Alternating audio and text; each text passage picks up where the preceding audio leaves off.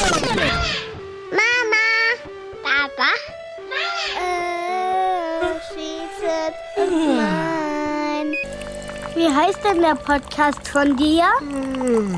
Drei Jahre wach.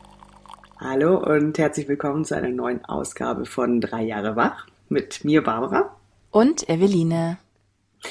Und ähm, wir gehen gleich in Medias Res. Äh, wir haben, also Eveline ist bereits zweimal nach der Babypause schon wieder in den Beruf eingestiegen. Und bei mir steht der zweite Einstieg unmittelbar bevor. Und bevor wir jetzt da noch näher drauf eingehen, und ich merke jetzt schon wieder die Emotionen, also alles Mögliche von äh, Panik, ähm, feuchte Augen, Vorfreude, alles Mögliche ist da dabei ähm, möchte ich natürlich unseren Gast vorstellen. Unser Gast heute ist Rechtsanwältin. Sie ist Fachanwältin für Arbeitsrecht. Sie ist zweifache Mama und sie berät seit über zehn Jahren Eltern zu Rechtsfragen und Benachteiligungen im Zusammenhang mit Schwangerschaft, Elternzeit und Wiedereinstieg. Und sie ist Aktivistin für Elternrechte und sagt, Familien in Deutschland müssen besser vor Benachteiligungen geschützt werden. Ich werde dafür kämpfen, dass es eine Rechtsgrundlage gibt, die Diskriminierung von Eltern in der Arbeitswelt vermeidet und sanktioniert. Ganz herzlich willkommen, Sandra Runge. Hallo, hallo. Schön, dass du da bist. Wie steht's denn aktuell um das Recht der Eltern in der Arbeitswelt in Deutschland? oh, wow. Das ist auf jeden Fall schon mal eine äh, Frage über und über die, die Antwort könnte ich jetzt wahrscheinlich ewig reden. das ist okay. Ja. Wo fange ich an? Ähm, ja, also äh, vielleicht einfach mal mit, mit, mit so ein paar alltäglichen Einblicken, die ich immer wieder habe als Anwältin. Die vielen Akten, die auf meinem Tisch sind, ähm, mhm. die spiegeln natürlich wieder, was so in der Arbeitswelt tatsächlich passiert. Und ich sehe immer wieder, dass es einfach immer noch sehr, sehr schwer ist für Eltern, insbesondere natürlich Mütter, wieder Fuß zu fassen nach der Babypause, dass sie auch häufig schon während der Schwangerschaft in Schubladen gesteckt werden. Häufig beginnt es ja dann mit der Offenbarung der Schwangerschaft, ähm, dass man dann schon, mhm. naja, okay, also die, die, die sind, die, die checken wir jetzt erstmal gedanklich aus, die leistet jetzt erstmal eh nichts mehr. Die hat jetzt gerade ganz andere Sachen im Kopf. Manchmal geht's aber sogar schon davor los, ähm, wenn man ja in einem bestimmten Alter ist als Frau, sich bewerben möchte und dann plötzlich merkt, naja, man steht sozusagen unter Geburtsmaschinen-Generalverdacht. so wird das ja manchmal von, von der anderen Seite gesehen.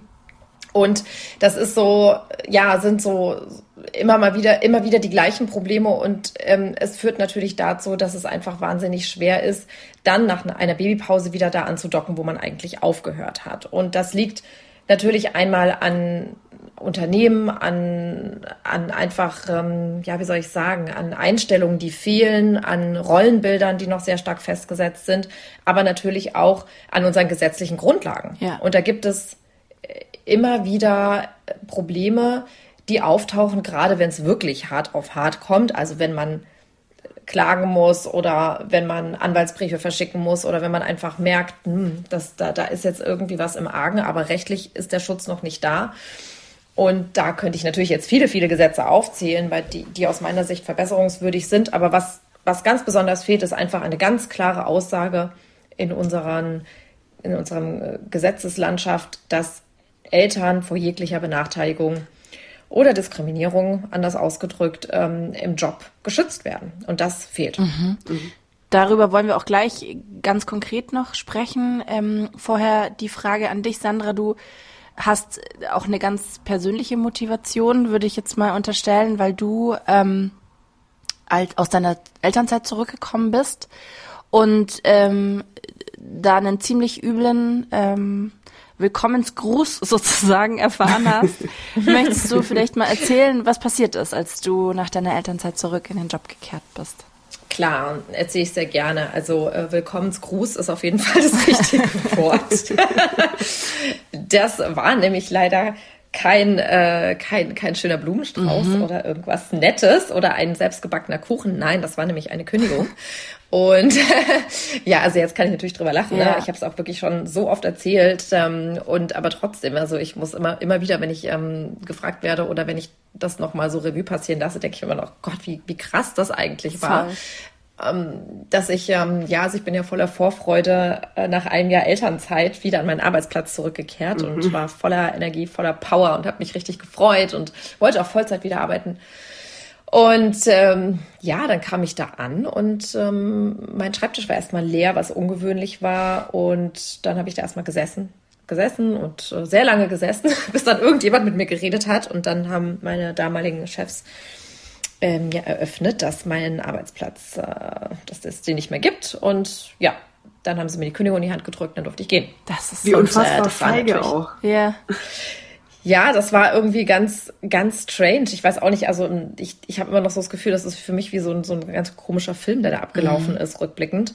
Und ähm, man hat, also das natürlich irgendwie durchgezogen, so wie man das einfach knallhart durchzieht und es wurde nicht wirklich geredet oder irgendwie eine Lösung gesucht oder irgendwie gesagt, hey, was weiß ich, ähm, wir haben irgendwie eine andere Idee, wie wir, wie wir dann ein, wieder Einstieg gestalten können und so, sondern das war natürlich schon einfach so die harte Nummer, vor allem auch diese sofortige Freistellung, ne? Das finde ich halt auch irgendwie schon krass. Also klar, ich bin dann halt gegangen und äh, so ich sage immer wie in so einem Hollywood-Film mit so einem Karton und der, der, der Pflanze auf dem Schreibtisch.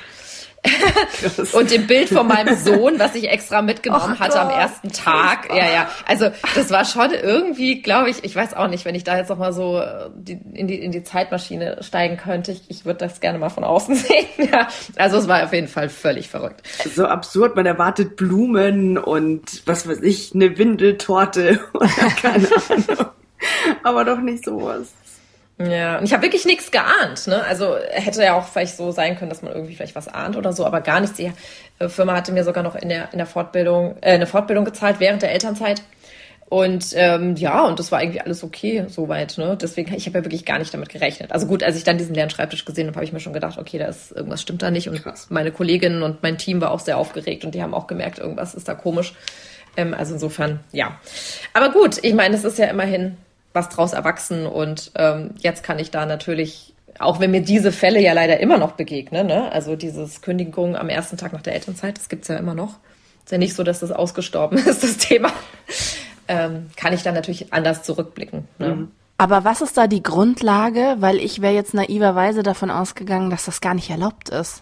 Ja, das ist total interessant, dass das sagen immer alle und dachten auch damals immer alle, aber ja. man hat ja diesen Sonderkündigungsschutz ähm, der ja, also wie so ein Kündigungsverbot ist, ne, der während der Schwangerschaft gilt und dann auch während der Elternzeit, aber der hört wirklich am letzten Tag der Elternzeit auf. Und das heißt, wenn du, keine Ahnung, bis Sonntag den 31. in der Elternzeit warst und am Montag den 1. wieder arbeiten gehst, dann hast du diesen Schutz nicht mehr. Und das war ja genau dann der Punkt. Das war, also deswegen konnten die sozusagen außerhalb dieser, dieses strengen Sonderkündigungsschutzes konnten, konnten die sozusagen normal kündigen. Ja. Und dann ist ja. es auch sehr viel leichter natürlich, weil dann kann man betriebsbedingte Gründe zum Beispiel heranziehen.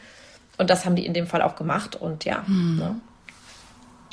Krass um diese, ja, wir schütteln alle so völlig fassungslos mit dem Kopf und ich glaube, der ein oder andere Hörerin äh, hat das vielleicht sogar schon am eigenen Leib erlebt oder, oder bei Freunden oder im Bekanntenkreis. Ähm, es ist leider nicht selten und deswegen hast du zusammen mit anderen eine Initiative gegründet. Diese Initiative heißt Pro Parents. Ähm, kannst du uns die Eckpunkte und auch die Ziele mal so ein bisschen skizzieren von dieser Petition habt ihr auch gestartet und diese Initiative ist ja, läuft ja nach wie vor.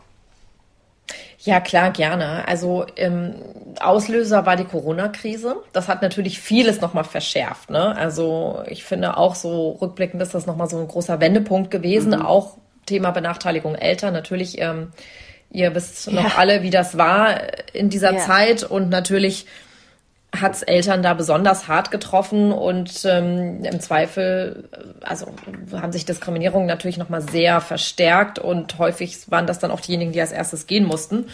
Mhm. Ähm, und es gab da wirklich also allerlei verrückte Sachen, die man erlebt hat. Ähm, ein Fall, den ich immer wieder so heftig fand, war, dass eine Mutter zum Beispiel einen neuen Job hatte und in der Probe und dann wurde ihr während der Probezeit, während der Corona-Krise gekündigt, weil es hieß, ähm, ja, also das, du warst äh, einfach zu oft weg wegen geschlossener Kitas und zu oft krank und zu oft nicht da. Äh, das finde ich ja. immer noch so ein Hammer. Und ähm, ja, also das ist gerade mir nur so spontan nochmal eingefallen, mhm. rückblickend.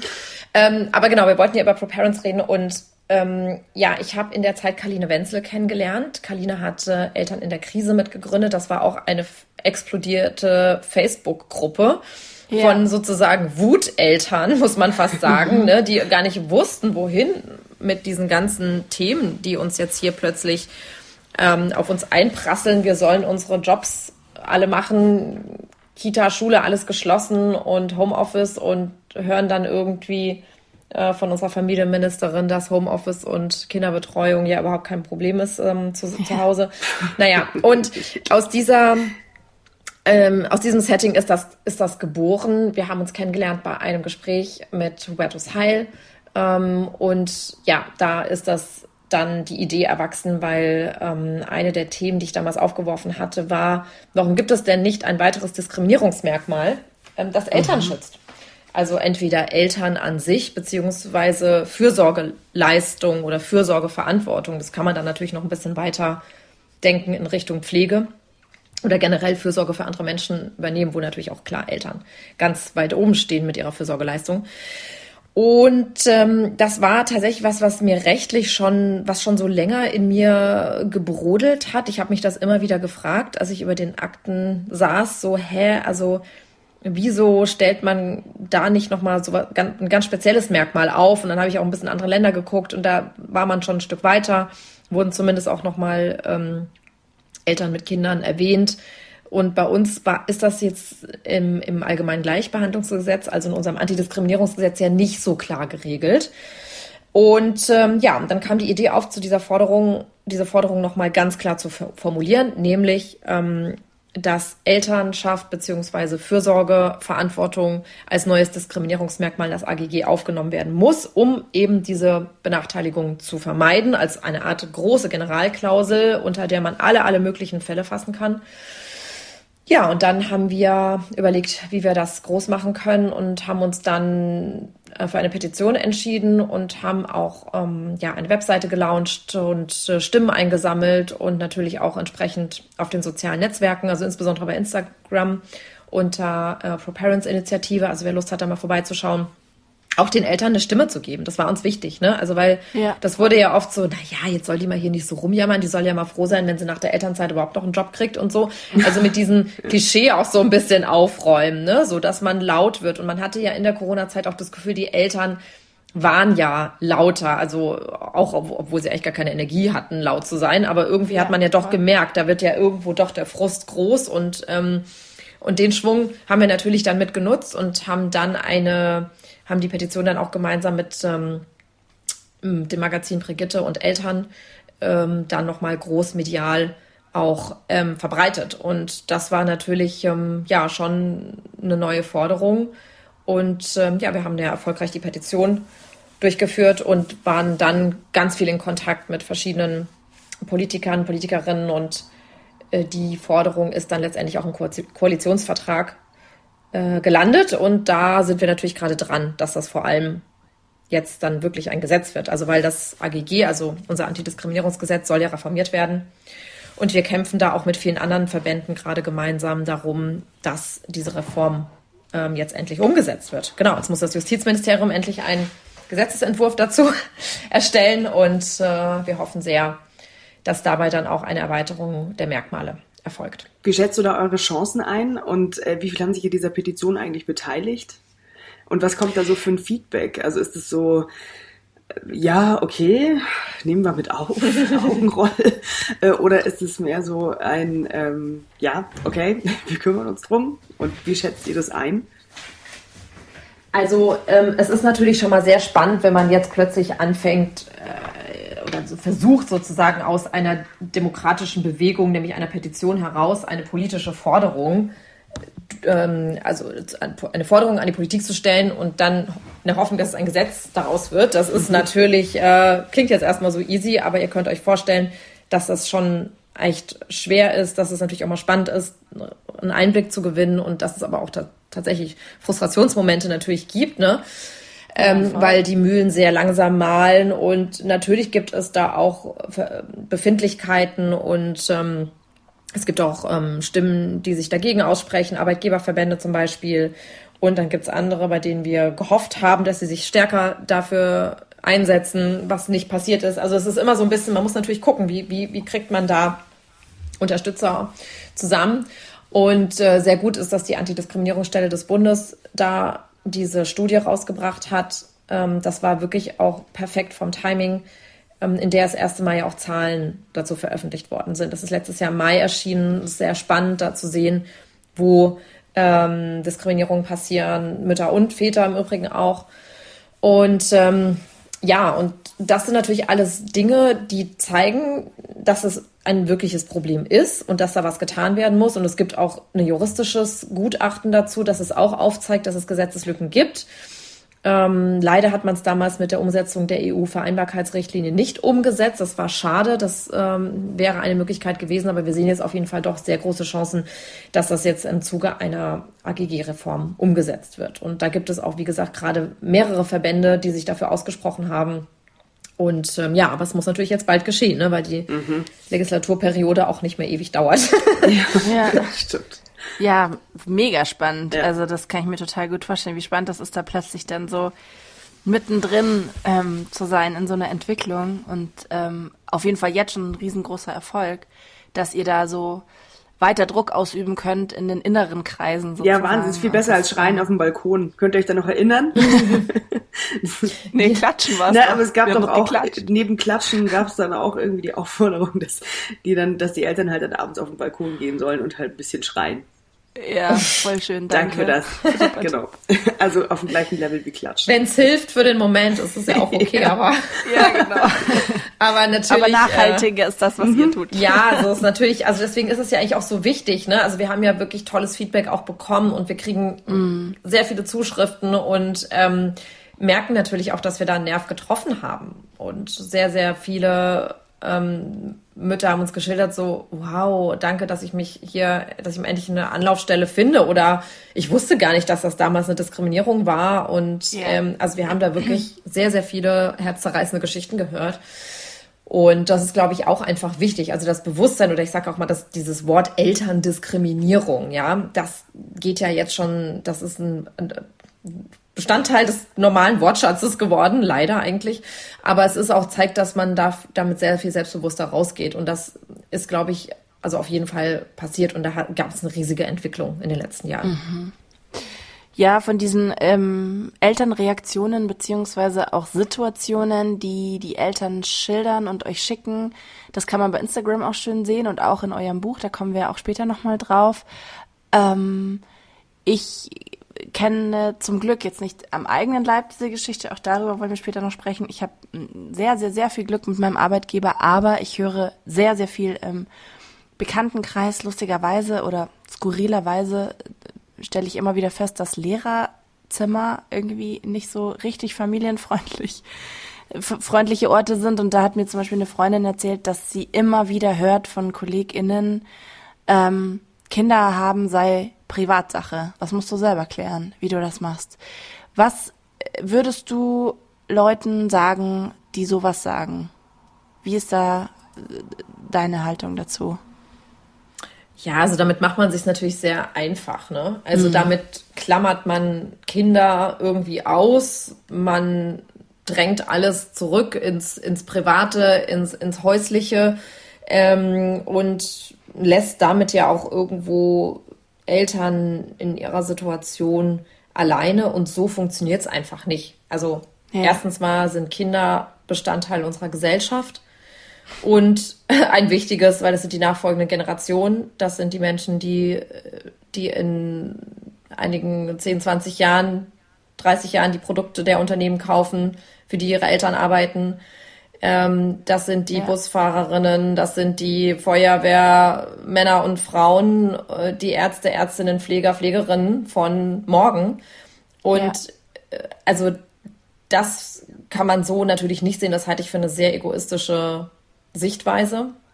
Mhm. Und sie sind Bestandteil der Gesellschaft und die Gesellschaft funktioniert nur, wenn es Kinder gibt. Also das ist äh, natürlich ähm, eine, eine sehr einseitige Darstellung und wenn das jetzt Vorgesetzte sagen, dann haben die den Warnschuss aber eigentlich auch noch nicht gehört, weil wir haben heutzutage einen Fachkräftemangel und man kann nicht auf Eltern verzichten. Und wenn man Eltern schlecht behandelt und die Bedürfnisse von Eltern ignoriert, dann ja, wird man eines Tages sehr, sehr große Probleme haben. Das zeigt sich ja in Bereichen, in denen ein sehr, sehr großer Fachkräftemangel herrscht. Da, da kann man sich das gar nicht erlauben. Da kann man nicht sagen, ja, ist mir doch egal und ähm, dann, äh, ne, also Teilzeit, hä, und Ihr Kind krank interessiert mich nicht, dann würde man in einigen Bereichen, glaube ich, ganz schnell ohne Team dastehen. Und mhm. deswegen kann man das einfach nicht ignorieren und das gehört heutzutage zu einem modernen und auch wertschätzenden Unternehmensspirit dazu, dass man Eltern ja. mitdenkt und auch die Bedürfnisse der Eltern ähm, beachtet. Absolut. Aber gibt es so Aussagen, die euch immer wieder so begegnen, wo du sagst, das sind so ähm, Dinge, die ihr einfach ähm, schon so aus dem Ärmel geschossen sozusagen entkräften könnt oder Eltern an die Hand geben könnt, weil das einfach Dinge sind, so Bullshit-Aussagen, die immer und immer und immer wieder kommen, so wie sowas eben. Kinder sind Privatsache. Ja, also solche Sätze gibt's natürlich immer wieder. Also das ist sicherlich ein Satz, der, der öfter mal fällt. Ähm, mhm. Muss mal überlegen, ob mir gerade noch weitere einfallen. Ähm, naja, also so sinngemäß, ähm, ne, dass man äh, erstmal zu Hause bleiben soll und sich erstmal um die Kinder kümmern soll und warum man denn jetzt unbedingt wieder wieder in Vollzeit arbeiten möchte oder so früh wieder in Teilzeit zurück möchte. Also dieses sozusagen Einmischen in die Lebensmodelle der Eltern, das ähm, yeah. hört man auch sehr häufig. Also wenn es dem Unternehmen aus welchen Gründen auch immer so oder so nicht in den Kram passt, ne? dann hört man das auch sehr häufig und das finde ich ist zum Beispiel auch nicht in Ordnung, weil wie sich Eltern jetzt was wie aufteilen, das ist ja deren Entscheidung. Und ähm, ja. das steht einem natürlich nicht zu, das äh, zu kommentieren, aber das, das ist mir auch schon begegnet. So, ne? Dein Mann verdient ja super gut, wieso äh, musst du denn jetzt hier arbeiten? Krass, ja, das, äh, ja, das, das gibt's wirklich, ne? Also da, das, das glaubt man gar nicht. Und interessant fand ich zum Beispiel auch bei Vätern, das ist nochmal ganz anders, was uns da wirklich oft äh, begegnet ist, ist ähm, der Satz ähm, oder sinngemäß ähm, wurden Väter dann als Kollegenschweine bezeichnet, die in Elternzeit gegangen sind, ne? So nach dem, ja, ja, weil das ist das ist natürlich jetzt sehr einfach zu sagen, ähm, ja, ja, total das krasse Ding. Man muss es natürlich so ein bisschen groß betrachten. Hintergrund ist nämlich häufig, und da liegt nämlich das Problem, also ich meine, das ist natürlich keine tolle Aussage und auch fies, ist es so zu sagen, weil es ist ein gutes Recht, in Elternzeit zu gehen.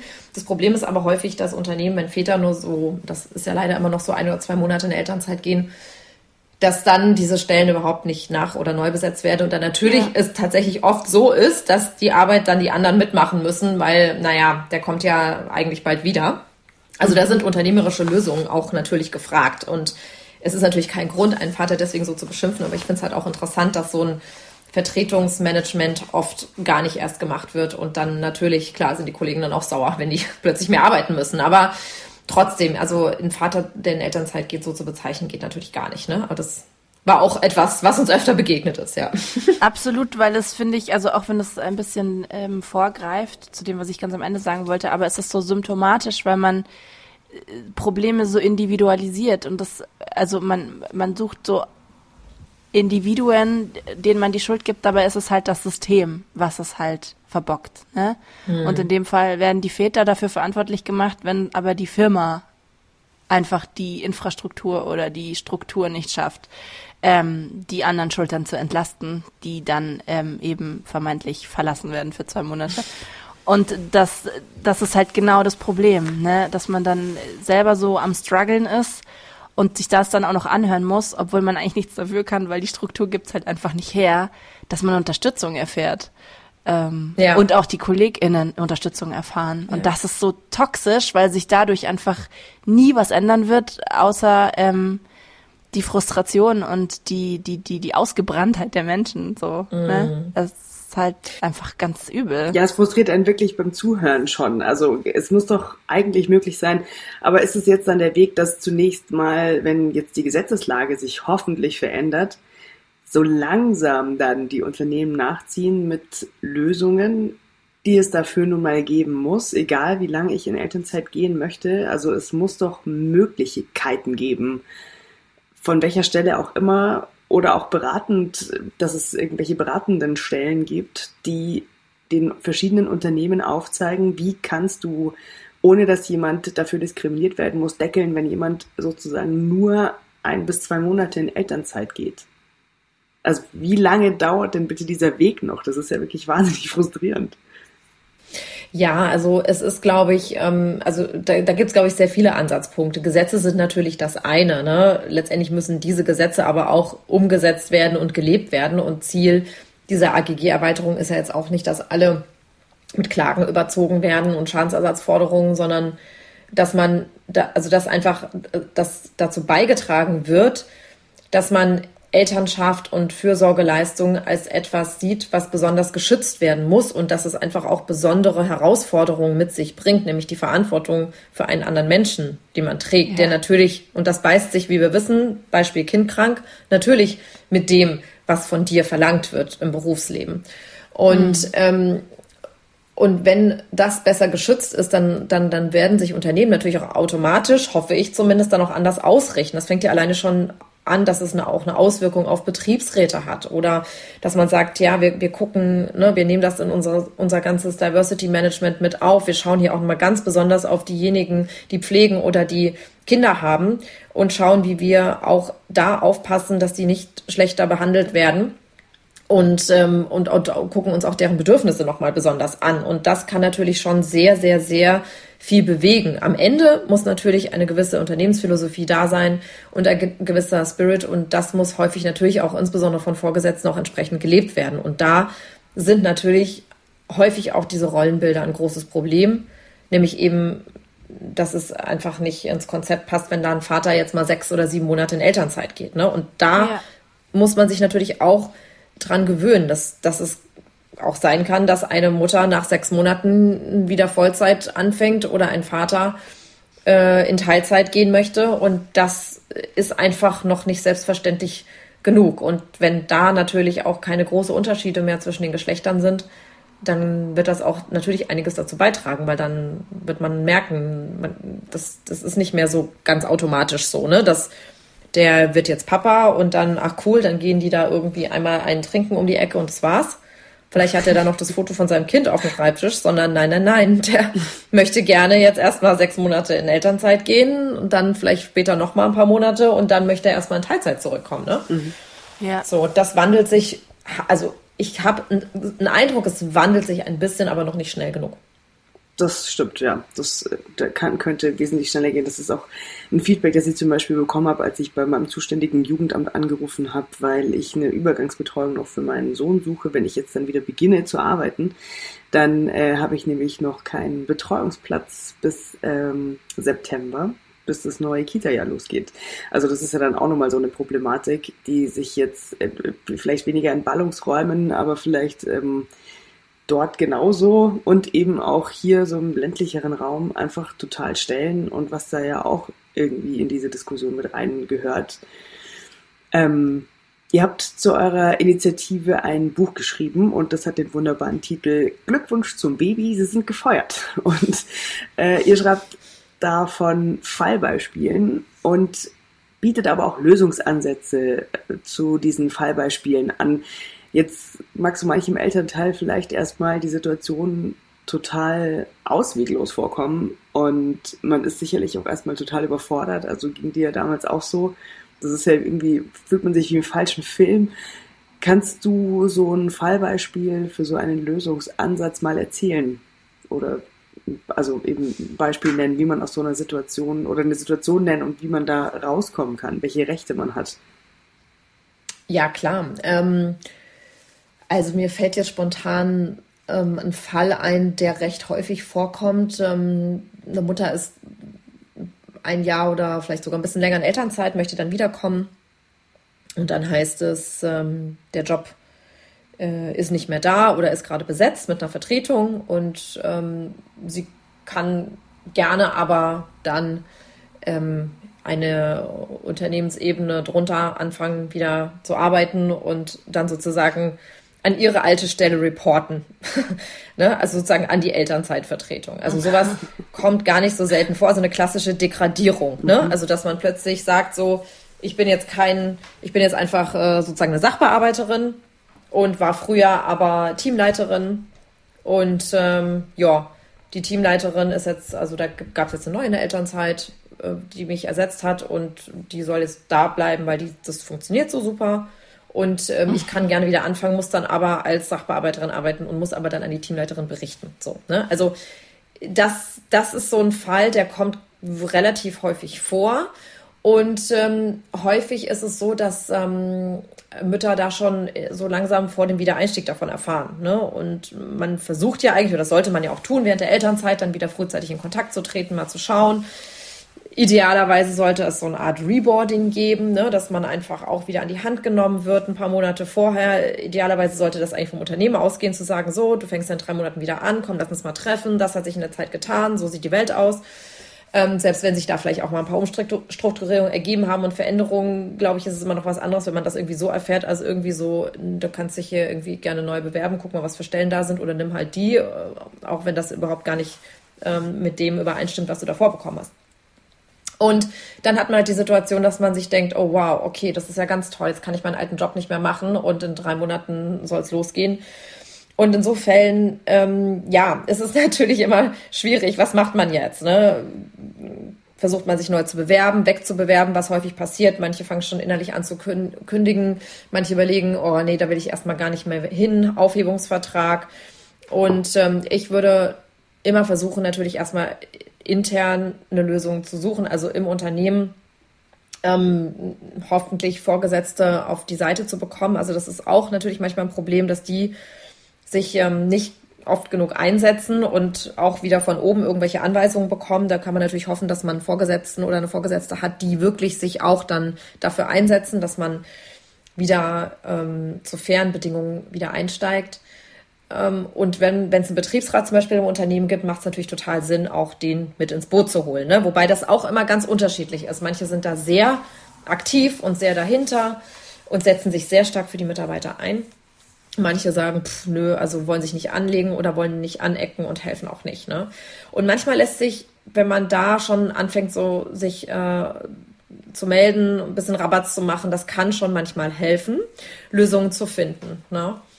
Und okay. ähm, es gibt natürlich auch in einigen Unternehmen Frauenbeauftragte oder Gleichstellungsbeauftragte, die kann man auch mit reinnehmen. Also das sind so interne Gremien, die man erstmal versuchen kann zu kontaktieren. Dann muss man schauen, wie viel, wie viel Menschen kriegt man auf seine Seite und was kann das bewirken. Wenn das aber alles natürlich nichts hilft, dann ähm, muss man natürlich notfalls überlegen, rechtliche Schritte einzuleiten oder auch erstmal mit offiziellen Briefen und so weiter ähm, versuchen, seine Rechte geltend zu machen oder auch durchzusetzen. Das ist natürlich nicht schön und leider ist es dann in so Situationen häufig so, wenn keine Lösung gefunden wird, was auch vorkommt, dass man dann natürlich ganz schnell über eine Aufhebung oder eine Abfindung ähm, dann verhandeln muss. Und an der Stelle ist es natürlich dann doch auch sinnvoll, sich dann einen Rechtsrat zu holen. Am besten natürlich auch schon ein bisschen früher, um einfach zu gucken, wie man mhm. da rauskommt.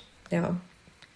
Und ähm, also und es ist halt, es ist kein Fall ist natürlich wie der andere, ne? Und auch die Beweggründe sind ganz unterschiedlich. Für manche ist die, die wollen dann auch einfach nur noch raus und wollen mit einer Abfindung raus. Ähm, und andere kämpfen natürlich um ihren Job und sagen sich so gut, dann wenn ihr mich nicht gleichwertig beschäftigt, weil das ja eigentlich auch die gesetzliche Vorgabe ist, dass man nach der Elternzeit einen, den gleichen oder den gleichwertigen Job wieder bekommt, dann lasse ich das einfach mal gerichtlich entscheiden. Aber das machen viele auch nicht, weil ähm, ja es natürlich auch schon eine harte Nummer ist. Ne? Also du musst im Grunde genommen dann auch wissen, was es bedeutet, einen Rechtsstreit einzuleiten.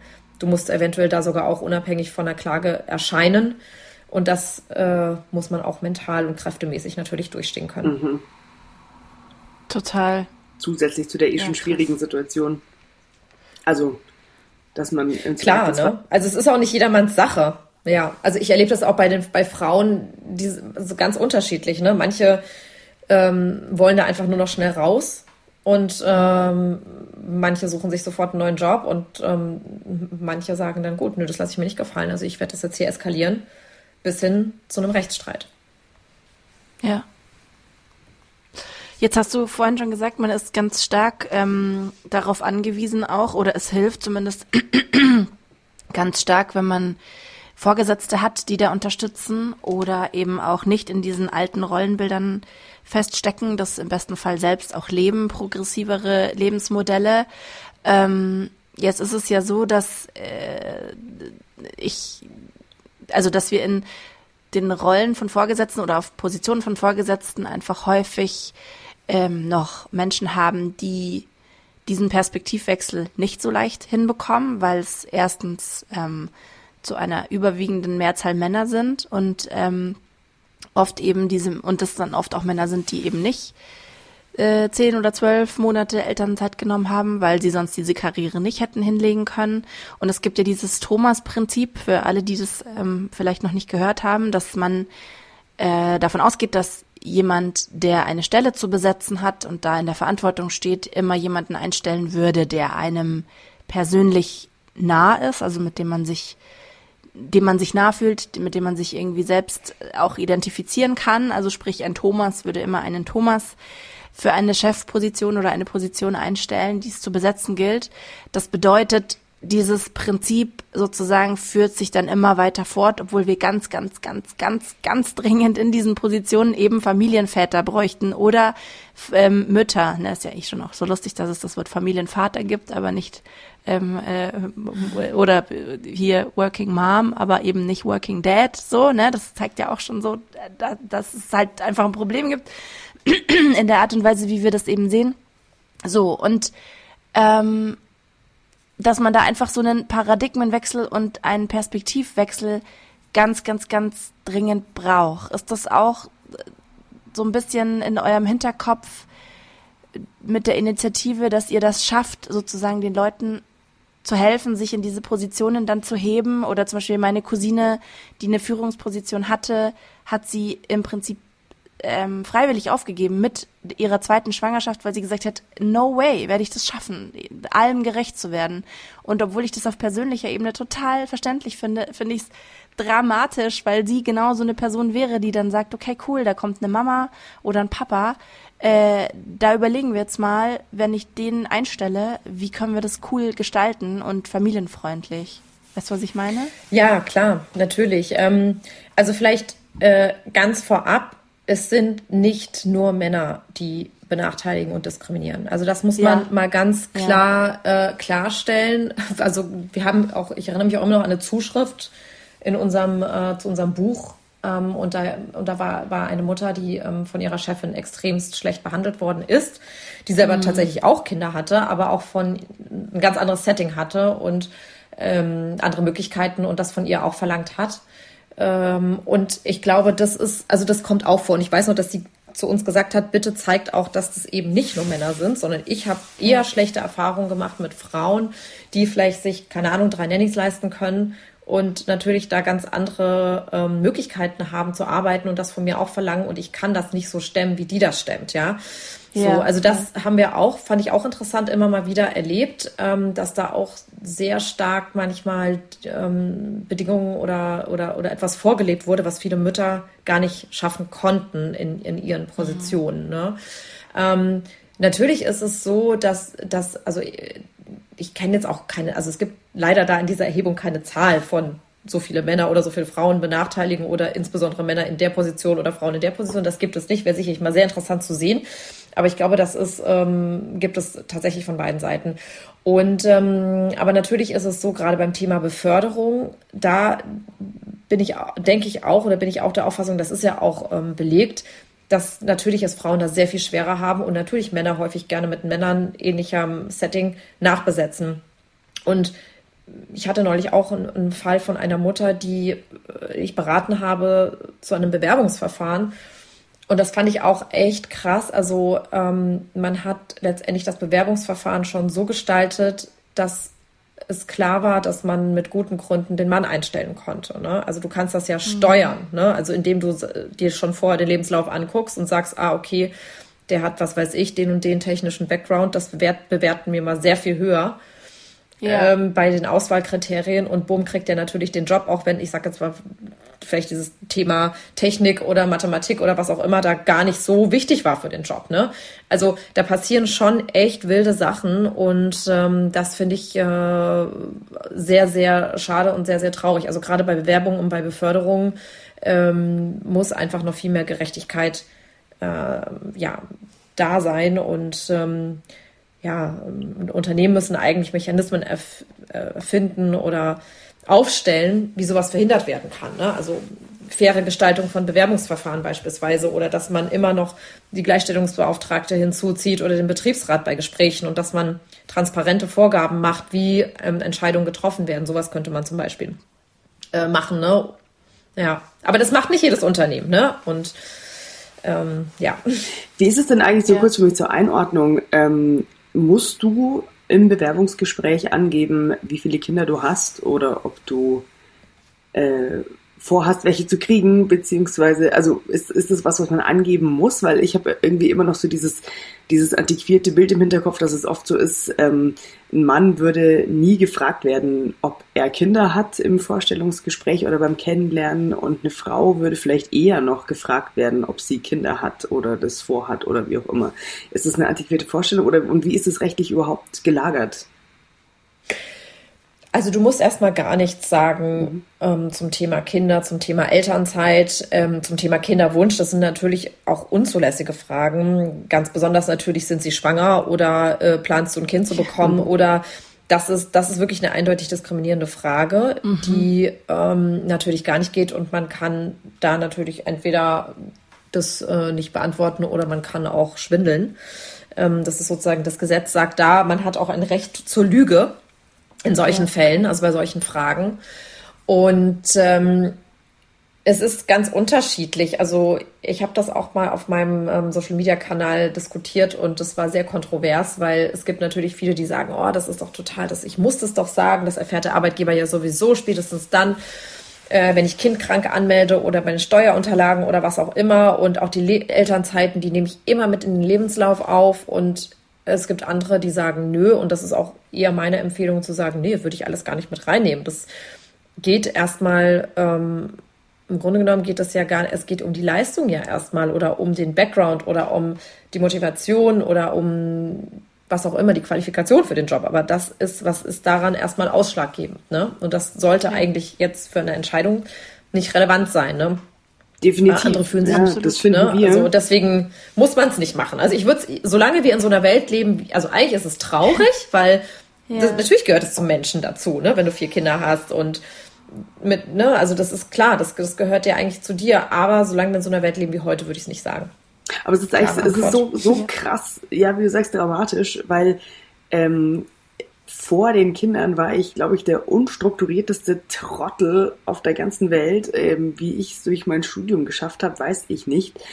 Ähm, es ist wirklich, es ist unfassbar und ich habe durch meine Kinder Struktur gelernt, äh, mich zu organisieren, wie viel man eigentlich schaffen kann. Und die Eveline und ich sagen immer wieder, es ist der Wahnsinn, als wenn, was wir jetzt zu dem Stand durch die Entwicklung, die wir genommen hatten, gut, dann wir, hätten wir diese Entwicklung nicht genommen, wenn wir die Kinder nicht hätten, aber mit der, mit unserer aktuellen Entwicklung und hätten wir die Kinder nicht, wir würden äh, also noch so unfassbar viel schaffen. Ähm, können aber auch mit Kindern unfassbar viel schaffen. Und das ist Wahnsinn eigentlich, was Mütter und Väter im Verlauf ihrer Elternschaft einfach an Skills dazu bekommen, die sie eigentlich ja beruflich sowas von äh, von den Soft Skills her sowas von unangreifbar machen eigentlich. Also es ist dramatisch, dass es, dass das nichts zählt dann eigentlich. Ja. Es, und es gibt ja die Zahlen, wie effizient Mamas in Teilzeit zum Beispiel arbeiten. Also wie viel weniger Stunden sie brauchen, um Dinge abzuarbeiten, weil sie diese harte Deadline hinten raus haben, die Kinder holen zu müssen am Nachmittag. Oder ähm, es gibt ja die Versuche mit vier Tage Wochen, äh, 30 Stunden Wochen, ähm, wie, wie gut es einfach ähm, dem Arbeitsklima tut und auch der ähm, Effektivität, ja. Also das ist ja, und das wäre ja familienfreundlich, äh, deutlich familienfreundlicher und so. Also deswegen, ja, es ist nicht zu glauben eigentlich, dass wir noch da stehen, wo wir stehen.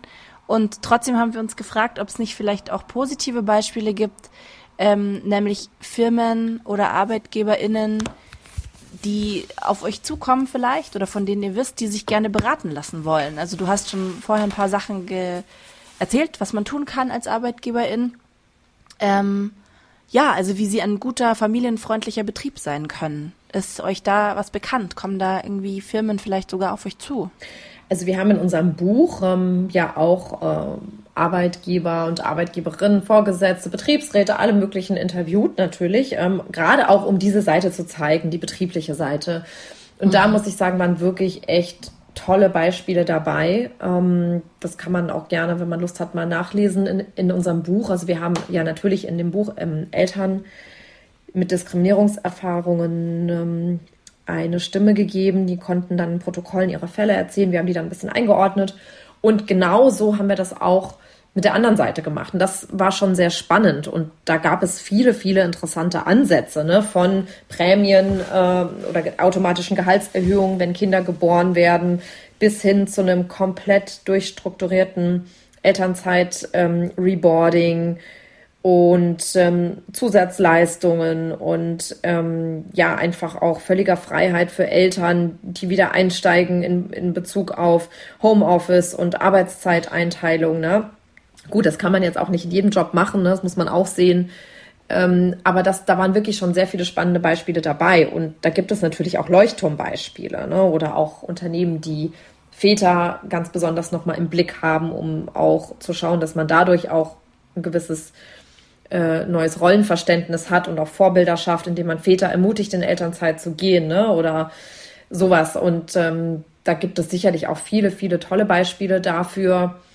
Ähm, und ich hoffe aber auch wirklich sehr, dass das ähm, nicht nur einzelne Vorbilder sind, sondern auch natürlich immer mehr dem Ganzen nacheifern werden. Aber ich denke, da werden auch viele Arbeitgeber und Arbeitgeberinnen nicht mehr drum herum kommen, weil wir einfach ja. den Fachkräftemangel haben. Und man muss sich da auch was einfallen lassen. Ne? Das ist absolut. Äh, da kommen viele, werden irgendwann an ihre Grenzen kommen. Möge das absolut. eine positive Seite des Fachkräftemangels sein auf jeden Fall. ähm, Natürlich, aber das wurde ja auch, also es gab ja da eine große, ähm, ja, ich weiß nicht, ob das eine, es war eine Art Studie oder ein Bericht zum Fachkräftemangel von der Bundesregierung und ähm, da wurde schon auch gesagt, ne, dass Eltern in, in Elternzeit oder Arbeitszeitmodelle für Eltern ähm, die aufgrund mangelnder Betreuungsplätze ja nicht äh, gelebt werden können. Ne? Also ich kenne ja auch viele Mütter, die mhm. sagen, ich würde gerne ein bisschen mehr arbeiten oder sogar voll arbeiten, aber hier gibt es keinen Kita-Platz. Ne? Also gerade ja. im ländlichen Bereich. Ne? Ähm, und am tiefsten Bayern oder sonst, weiß nicht, wie es im Allgäu ist. Ja, aber das, ja, ist ja, ist ja nicht so einfach, ne? Nee. Dann, da ist einfach nicht die Infrastruktur genau. da. Da sind wir jetzt hier in, in Ostberlin natürlich ähm, sehr gut aufgestellt ja. und das ist auch gar, also na klar, man muss auch den Kita-Platz bekommen, aber da ist es jetzt so, dass die, die meisten Betreuungseinrichtungen Angebote, also theoretisch von 8 bis 18 Uhr haben, muss man jetzt nicht unbedingt machen und wollen, habe ich auch nicht gemacht, aber ähm, es ist äh, zumindest das Angebot da. Und ähm, es gibt ja auch manche, die einfach andere Arbeitszeiten haben oder spät arbeiten oder wie auch immer. Und das ist einfach auch schwierig. Und deswegen ist ja auch dieser Fachkräftemangel und ähm, also auch unter anderem mit der, mit der Situation der Betreuungsplätze äh, sehr stark verbunden. Ne? Definitiv. Ja, total. Ja, also ich kämpfe genau gerade an dieser Front, deswegen kann ich das absolut bestätigen und so sehr ich glaube ich dann einfach erleichtert bin, wenn das erstmal irgendwie geklärt ist. Also demnächst kommen ja dann auch die Bescheide, ob wir überhaupt den Kita-Platz haben und dann ähm, sind wir jetzt auch eben noch dabei, diese Übergangsphase so ein bisschen zu stricken. Das sind natürlich jetzt noch so meine ganz persönliche, meine Privatsache, ne? was an dieser ja. äh, ganzen Sache ähm, jetzt noch zu klären ist, bevor ich überhaupt wieder an den beruflichen Einstieg so total denken kann. Jetzt würde ich dich bitten, es ist ja, das spüre ich jetzt auch gerade wieder eben so wahnsinnig emotional auch, jetzt mal so auf einer ganz persönlichen Ebene einfach, was man so alles fühlt und mitnimmt, wenn man aus der Elternzeit wieder zurück in den Job kommt. Also ich kann mich erinnern bei meiner Tochter zum Beispiel, ich habe das so gefeiert, wieder zu arbeiten. Ich habe auch einen Job dann gehabt, äh, der hat mir erstmal wirklich Spaß gemacht und so weiter. Und es war auch eigentlich ganz familienkompatibel mehr oder weniger. Und ähm, ich weiß aber trotzdem an Tagen, wenn die Verabschiedung morgens blöd war, sie geweint hat in der Kita oder wie auch immer, oder so gerade am Anfang, wenn man einfach noch voll dieser Emotionen ist, dieses Loslassen ja auch und so weiter, das darf man ja auch nicht vergessen. Das sind ja auch alles irgendwie Gefühle, die gefühlt werden wollen. Ich, ich kann mich schon erinnern, dass ich dann ab und zu auch irgendwie, obwohl ich Dinge hätte machen müssen, aber erstmal zum Heulen aufs Klo gegangen bin, weil ich einfach so überfordert war von diesen ganzen eben zusätzlich zu den Dingen, die man leisten muss, eben auch noch die Emotionen, die einen so komplett überschütten. Wie kann man sich denn da emotional darauf vorbereiten und auch vielleicht sein Selbstvertrauen so stärken mit so ein paar Fakten irgendwie, dass man, wenn man zurückkommt, einfach sich nicht schon automatisch irgendwie vor Sorge irgendwie da unter den Scheffel stellt und sagt, ja, ich bin jetzt die in Teilzeit und ich bin die Mutter und es kann halt auch immer sein, dass mein Kind krank ist und so oder dass ich mal zu spät komme, weil es irgendwie bei der, geruckelt hat am, bei der Übergabe in der Kita und so weiter. Wie kann man denn da jetzt eigentlich mit, mit breiter Brust da einfach dran gehen und sagen, ja, wie kann man sich darauf vorbereiten? Oh, das ist äh, eine schwierige Frage. Ich glaube, vorbereiten, ja, also, äh, also bei mir war es auch so, ich, ich war auch ehrlich gesagt überhaupt gar nicht so richtig vorbereitet, so auf dieses ganze Thema Vereinbarkeit und Wiedereinstieg. Ich dachte so, ach naja, das funktioniert echt total easy. Gut, bei mir war natürlich dann gleich mal so dieser äh, richtige, ähm, ja, der richtige Schock sozusagen am ersten Tag nach der Elternzeit. Und ähm, aber also ich habe natürlich auch schnell gemerkt, dass so das ganze Thema dann Kita-Eingewöhnung und ähm, das Ganze, ich glaube, das muss man natürlich einmal durchleben und ähm, ich finde, es hilft natürlich schon viel, vielleicht mit Müttern zu sprechen, die das schon ein paar Mal mitgemacht haben, ähm, was da so ein bisschen auf einen zukommt, ne? Weil gerade so Stichwort Eingewöhnung, es wird ja nicht unbedingt nur das Kind eingewöhnt, es wird auch die Mutter eingewöhnt. Das ist natürlich schon, gerade wenn die Kinder vorher noch nicht so oft ähm, anderweitig in anderweitigen Händen waren, betreut worden sind, ist das natürlich schon erstmal eine große Abnabelung. Und ähm, mhm. ich finde, das muss man auch nicht irgendwie ähm, ignorieren oder versuchen wegzuwischen, sondern das, das muss man auch einfach einmal durchleben und sich auch damit beschäftigen. Und mir hat natürlich immer geholfen, ähm, wenn ich Unterstützung hatte. Also ich hatte meine Mutter, die am Anfang sehr viel gemacht hat und ich wusste, das ist nicht nur so mein, mein alleiniges Ding, was da jetzt passiert. Ne? Also gut, nicht jeder hat jetzt dann auch gleich ähm, einen verlässlichen Partner an der Seite oder jemand, der, der da ist und auch gewillt ist, da viel zu machen. Wenn das da ist, ist natürlich super. Ähm, aber vielleicht muss man auch schauen, wie man sich anderweitig noch Unterstützung reinholt, ähm, gerade um gewisse Dinge stabil zu halten. Und ähm, also das nimmt natürlich schon viel Kraft in Anspruch. Und ich glaube, es ist wichtig, dann auch das Ganze drumherum vielleicht irgendwie gut zu organisieren und dass man da einfach nicht so viel Stress hat. Ähm, mhm. Das, das äh, klingt jetzt sehr leicht, aber das finde ich ist, ist auf jeden Fall ein ganz wichtiger Punkt, weil plötzlich ähm, merkt man ja so, zack, das muss man erledigen, das muss man machen, das muss stimmen und dann wird das Kind krank, dann wird sowieso wieder alles irgendwie, ist alles wieder komisch und anstrengend und man, man fühlt sich noch mehr zerrissen, ne? Mhm. Ähm, ja, und, total. und ich glaube, das muss man einfach einmal alles durchleben und vielleicht auch einmal organisieren, also und sich auch in der Partnerschaft sehr intensiv damit beschäftigen und sagen, so, wie machen wir das eigentlich, wenn das Kind krank ist, ja? Total. Also, äh, ne, also es wäre toll, wenn das nicht immer nur ich machen mache, sondern wenn wir uns das irgendwie fair aufteilen oder wenn wir zur Not noch uns, was weiß ich, eine, eine Leihoma oder ein Leihopa oder ähm, wenn man jetzt keine Verwandte ähm, in der Nähe hat, das hatten wir auch nicht. Ich habe dann ganz oft meine Mutter, die war dann ist immer zu, oft zu uns gereist zum Beispiel ähm, in der Anfangsphase. Es war natürlich toll aber wir hatten jetzt auch keine Großeltern auf der anderen Straßenseite oder sowas, ne? Mhm.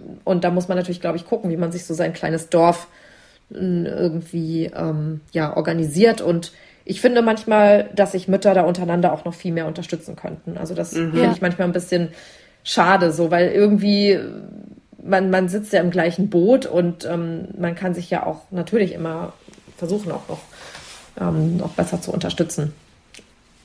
Ja, ja, voll. Oder Eltern einfach generell, ne? Also. Ja. Nicht nur die Mamas, sondern die ja, Eltern. Ja, absolut, ne? Oder auch voll, im, der, gerade so in der Kita-Abschnitt, ne? Dann, dann, dann haben alle den gleichen Weg und äh, beim Bringen ja, und beim genau. Abholen alleine schon bei sowas oder ja, keine Ahnung, oder man macht einen festen Tag in der Woche aus, wo die Kinder dann zu einem kommen und dann hat man dann an einem anderen Tag einen langen Tag, an dem man lang arbeitet. Also ich, ich glaube, da, da gibt es so viele schöne Modelle und da habe ich manchmal so einen Eindruck, dass da manchmal finde ich fast so zu wenig passiert. Mhm. Ja, voll. Sandra, hast du noch Zeit für eine allerletzte Frage oder ja, musst du Ja, ja, alles gut. Los? Eine, eine okay, haben wir noch. ich, ähm, wir haben nämlich ähm, vor kurzem eingeführt, dass wir am Ende als allerletzten Akt sozusagen die HörerInnen nochmal umarmen, in den Arm nehmen wollen, einfach weil dieses Elternding ähm, oft anstrengend und oft einfach auch sauhart ist und einfach generell ähm, es gut tut, einfach mal in den Arm genommen zu werden.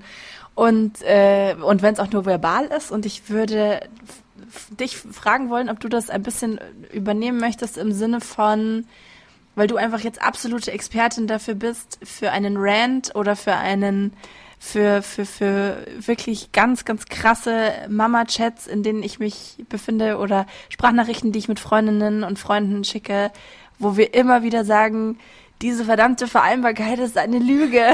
es gibt sie nicht. So, ne? Und du bist jetzt einfach da und kannst das mit Brief und Siegel bestätigen und vielleicht auch einfach das, was ich vorher angedeutet habe, einmal kurz sagen, Leute, ihr seid nicht schuld, wenn ihr es nicht auf die Kette kriegt. Ihr könnt, es ist gar nicht zu schaffen. In diesem System, in dem wir leben, zumindest nicht so, dass man abends ins Bett geht und das Gefühl hat, auf allen Ufern habe ich jetzt heute mal so richtig gerockt. Ne? Weil es ist einfach zu wenig Zeit für viel zu viele Dinge und es ja, wird einem so individuell die Schuld zugeschoben, du bist nicht gut genug oder nicht gut organisiert genug oder wie auch immer. Aber ähm, eigentlich ist es das System, das es einem unmöglich macht. Ist zumindest meine Position. Und ich würde mich total freuen, wenn du ähm, mir das sozusagen mit deiner Expertise bestätigen könntest oder einen anderen Impuls hast, dann habe ich nämlich auch was gelernt. Ja, klar. Also ich kann natürlich nur an, an alle, die jetzt gerade zuhören und äh, sich in diesem Vereinbarkeitshamsterrad befinden, ähm, auch ähm, ermutigen und auch jetzt aus meiner langen Erfahrung, sowohl selber als Mama, aber auch als Anwältin, gerade für diesen Bereich. Ähm, es ist total normal, wenn man äh, beim Jonglieren Bälle fallen lässt, ja. Also ich finde, das ist, ist nichts Schlimmes, ja. Also wir machen das tagtäglich und äh, manchmal bis an unsere Grenzen. Und ähm, es ist einfach ähm, häufig nicht, also das ist, ist nicht die eigene Schuld in Anführungszeichen und man muss sich da auch nicht selber dafür unter Druck setzen, sondern es ist einfach, ähm, das klingt immer so, so, so abgedroschen, aber es ist wirklich das System, ja. Also das, das muss man einfach auch mal so sehen, weil wir leben leider einfach immer noch in einer Welt, bei der Fürsorge, Verantwortung und auch Arbeit nicht gewertschätzt werden oder nicht ausreichend oder nicht mhm. überall oder nicht so, wie es ähm, eigentlich sein sollte bei dem, was man alltäglich leistet. Und das ist auch etwas, was sich nicht in unseren Gesetzen richtig widerspiegelt. Und deswegen ist man auch nicht wirklich geschützt. Und deshalb hat man diese Zerreißprobe, weil wenn man andere Rahmenbedingungen hätte, also nicht nur Gesetze, sondern auch Betreuungsmöglichkeiten und ähm, noch viel mehr Unterstützung, auch finanzieller Art, ich ähm, muss auch mal dran denken, dass das Elterngeld 16 Jahre nicht erhöht worden ist, ähm, dann, dann hätte man sehr viel weniger Sorgen sozusagen. Ne? Und ja. deswegen ist es auch, passiert das einfach. Und ich glaube, es passiert auch jedem. Und es gibt auch nicht den perfekten, die perfekt, das perfekte, durchgetaktete Vereinbarkeits-Setup, bei dem wirklich alles funktioniert und äh, man ja. am Ende des Tages sagt, hey, wow, ich habe jetzt irgendwie ähm, äh, keine Ahnung, so toll gearbeitet und ähm, meinen Kindern das und das beigebracht und alle Nägel sind geschnitten, die Haare gewaschen und ähm, die Klamotten sind sauber und alles super und ähm, die haben jetzt noch zehn, zehn Wörter Englisch gelernt oder was auch immer. Also oh das ist, das ist absurd, ja. Also genau, also man, man einfach laufen lassen und am Ende, am Ende des Tages muss man sich ja auch fragen, so was ist denn jetzt wirklich wichtig, ja? Und ja. Ähm, und das muss man natürlich auch einmal für sich bedenken. Und ähm, klar, es gibt die Bedürfnisse der Kinder, der Familie, natürlich des Jobs, aber auch, man muss auch gucken, dass man auch auf sich selbst aufpasst, weil wenn man natürlich dann vor lauter Jonglieren irgendwie selber krank wird, dann ist auch keinem mehr geholfen. Und absolut. deswegen ist es auch mal total okay, die ganzen Bälle wegzuschmeißen und sich einfach mal hinzulegen. Ja, absolut. Total. Das, und ich habe irgendwo mal gelesen, dass ähm, ich, ich komme leider nicht mehr drauf, dass wirklich die Kunst beim Jonglieren, also genau dieses Bild mit dem Jonglieren und die Kunst ist zu wissen, welche Bälle sind aus Glas und welche Bälle sind aus Gummi. So. Das ist ein sehr schönes ne? Bild, ja. Und finde ich nämlich auch, ja. weil du darfst manche fallen lassen. Und das zwar getrost. Okay. und dann hebst du sie wieder auf und fängst wieder irgendwann von vorne an. Also. genau, und genau, absolut, genau. Deswegen vielen, vielen, vielen lieben Dank, Sandra, für dieses Bild und für dieses wahnsinnig schöne, total interessante, informative Gespräch. ich ähm, habe mich schon sehr lange gefreut, mit jemandem von euch zu sprechen und ähm, finde eure Arbeit so, so, so wichtig. Deshalb auch dafür danke und ähm, alle, alle, alle Infos, euer Buch, euer, eure Instagram-Seite, alles packen wir euch natürlich, also euch HörerInnen, in die Show Notes, damit ihr da ähm, so tief einsteigen könnt, wie ihr es möchtet und wie ihr es braucht, in dieses so krass wichtige Thema, das uns wahrscheinlich allen irgendwann mal begegnen wird. Und ähm, definitiv, ja. ja. Und wenn ihr wollt, vielen lieben wenn Dank. ihr wollt, dann folgt ihr uns bitte auf Instagram. Wir heißen drei Jahre wach Podcast. Äh, wir sind drei Jahre wach das Original an dieser Stelle. Und ähm, da könnt ihr uns auch gerne schreiben, falls ihr Anregungen, Informationen für uns habt, äh, Anmerkungen zur Sendung. Falls ihr noch weitere Fragen auch an Sandra habt, ähm, wir können euch da auch gerne verbinden. Und äh, abonniert uns gerne und lasst uns auch Sterne und Bewertungen da. Das hilft uns auch immer sehr. Da freuen wir uns auch. Und Sandra, vielen herzlichen Dank, dass du dir die Zeit für uns genommen hast. Wir haben, glaube ich, alle jetzt irgendwie so Job und Kinder wegjongliert, äh, also die Gummibälle weggeworfen, damit wir hier jetzt gemeinsam dieses Gespräch haben können. Wir gehen jetzt Richtig, alle wieder ja, voll. zurück äh, in unseren Arbeitsalltag bzw. Betreuungsalltag und freuen uns sehr, dass du da warst. Herzlichen Dank. Und wir hören uns, wenn ihr mögt, nächste Woche wieder. Ja, danke euch. Vielen Dank für das schöne Interview. Hat viel Spaß gemacht. Schön. Uns auch. Bis, Bis dann. dann. Ciao. Tschüss. Ciao, ciao.